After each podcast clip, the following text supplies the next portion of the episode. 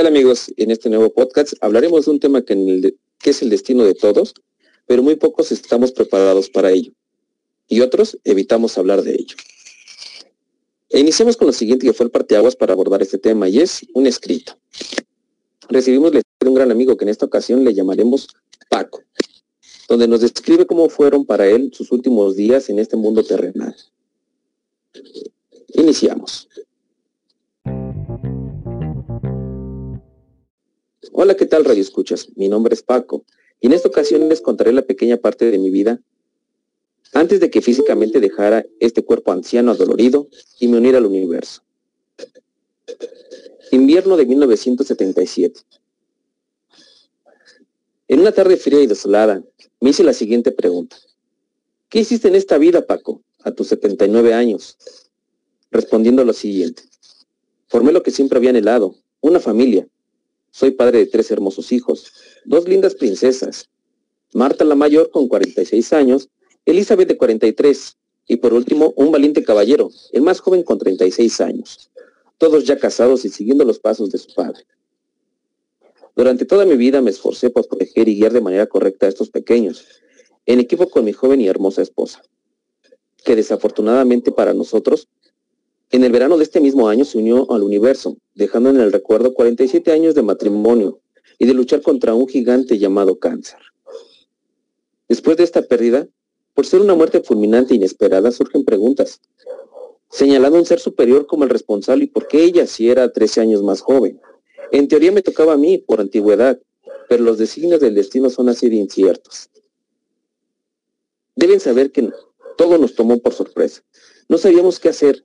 Vivíamos económicamente de mi pensión, pero por compromisos no teníamos ahorros. Y créanme que la muerte de mi esposa fue una gran sorpresa para todos. La realidad es que yo la veía tan radiante y llena de vida que nunca imaginé que su luz se apagara repentinamente. Debo agradecer el apoyo recibido por parte de mis hermosos hijos, ya que sin ellos no hubiese podido con todo el proceso.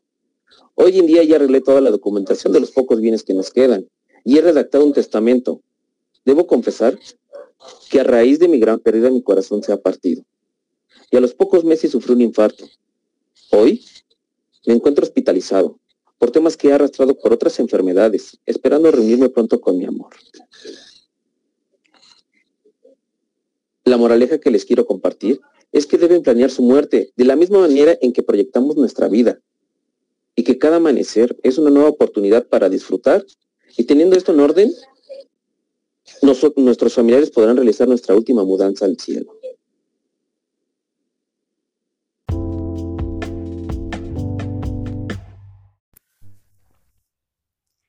Al final de nuestros días, lo importante es el cómo viviste, qué tan plena fue tu vida, amaste, disfrutaste lo que hacías.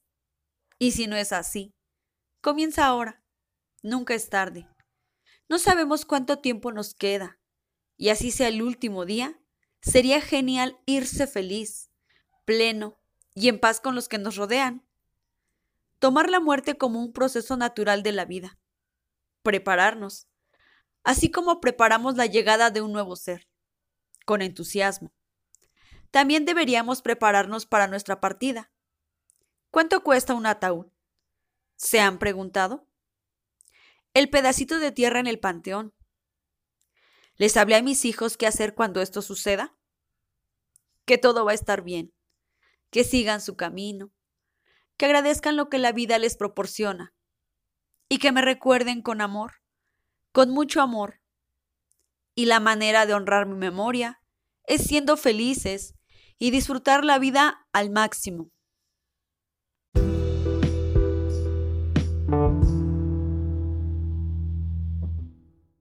Al final de nuestros días, la pregunta será, ¿cuánto has dado y no cuánto tienes? Algunas personas viven como si nunca fueran a morir entran en una dinámica de acumular riqueza, cuando en la realidad es que la muerte siempre estará al final de nuestro camino. Y otros, por el contrario, se encuentran en permanente angustia porque sienten que van a morir. Incluso existen personas que desafían a la muerte con conductas de alto riesgo o bien ponen su entusiasmo en la recompensa final. La actitud más saludable es disfrutar de cada momento de la vida, sin olvidar que la muerte está al final de nuestro camino y que algún día ya no estaremos en este mundo. Aunque es cierto que la muerte nos destruye, su presencia nos indica lo más valioso de la vida, la capacidad de disfrute. La muerte es algo tan natural que podemos llamarlo como un fenómeno cotidiano como los nacimientos. Pero si es un proceso natural, ¿por qué nos causa tanta extrañeza? ¿Por qué llega de sorpresa? ¿Por qué nos causa tanto sufrimiento?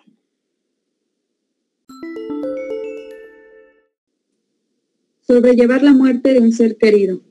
Podemos ver la pérdida como una parte natural de la vida, pero aún así nos puede embargar el golpe o la confusión, lo que puede dar lugar a largos periodos de tristeza y depresión. Todos reaccionamos de una forma diferente a la muerte y echamos mano de nuestros propios mecanismos para sobrellevar el dolor que éste conlleva. El paso del tiempo permite a la mayoría de las personas recuperarse de la pérdida. Se puede contar con apoyo de su entorno social y mantener hábitos saludables. Aceptar la muerte de alguien cercano puede tomar desde meses hasta un año. No hay una duración normal del duelo. Si tomamos en cuenta que la mayoría de nosotros puede superar la pérdida y continuar con nuestras vidas, nos damos cuenta de que los seres humanos por naturaleza tenemos una gran capacidad de resiliencia. A las personas que están pasando por el duelo podrían resultarles útiles algunas de estas estrategias para lidiar con su pérdida. Hable sobre la muerte de su ser querido, con amigos o colegas, y para poder comprender qué ha sucedido y recordar a su amigo o familiar, negarse que ocurrió la muerte lleva el aislamiento fácilmente y puede a la vez frustrar a las personas que forman su red de apoyo. Acepte sus sentimientos. Después de la muerte de alguien cercano, se puede experimentar todo tipo de emociones. Es normal sentir tristeza, rabia, frustración y hasta agotamiento. Comer bien, hacer ejercicio y descansar le ayudará a superar cada día y a seguir adelante. Ayude a otras personas que también lidian con la pérdida. Al ayudar a los demás, se sentirá mejor usted también. Compartir anécdotas sobre los difuntos puede ayudar a todos a lidiar con la pérdida. Rememore y celebre la vida de su ser querido. Enmarcar fotos de momentos felices que vivieron o plantar un jardín en su memoria. La elección es suya, solo usted sabe cuál es la forma más significativa de honrar esa relación única. Dejar ir con amor permite recordar más con amor que con dolor, ya que le damos prioridad al dolor de su ausencia física, pero dejamos de lado el gran regalo o bendición que tuvimos de tener a esa persona en nuestra vida. No importa si fue mucho o poco el tiempo que le tuvimos, Seamos agradecidos por haber compartido lindos momentos, por verle sonreír, por abrazarlo, por besarlo, por brindarle amor, cariño y felicidad. En nombre de ese gran amor que le tuvimos a esa persona, vivamos la pérdida para sanarla. Tómalo como una oportunidad de cambio y crecimiento. No te aferres al dolor.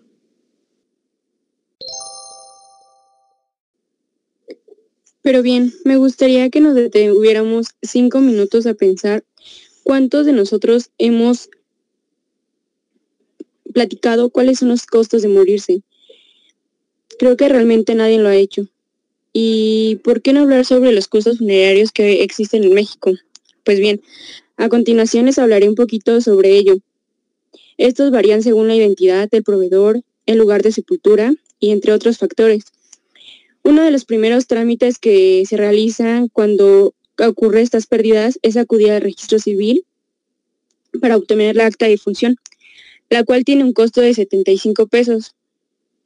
Posteriormente a este trámite, se debe tomar la decisión de cuál será la sepultura que se, se le dará a la persona. Puede ser por cremación o por inhumación.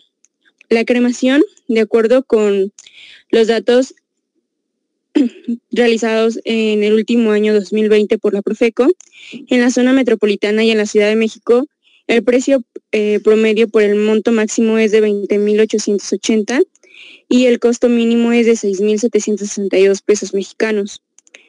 Por el lado de la inhumación, el precio máximo es de 18.560 y el mínimo es de 4.060 pesos.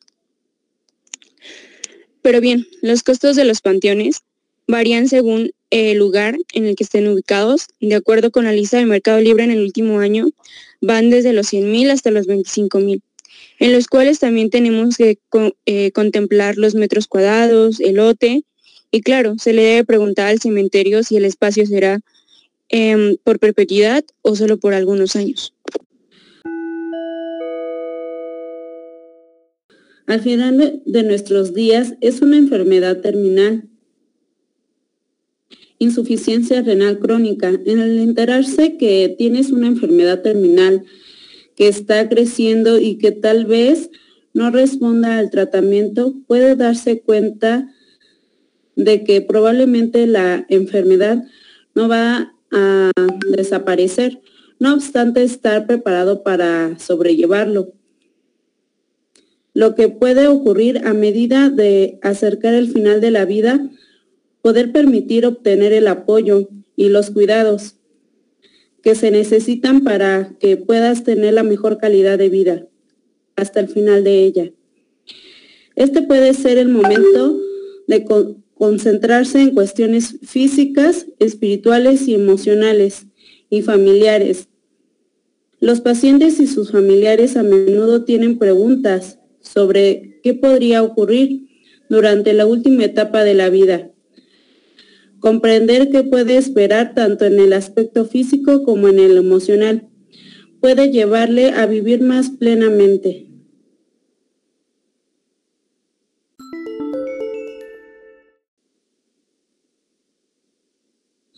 Esperando que este podcast haya sido de sagrado, y nos despedimos, eh, Universidad de Insurgentes, plantel Cuautitlán.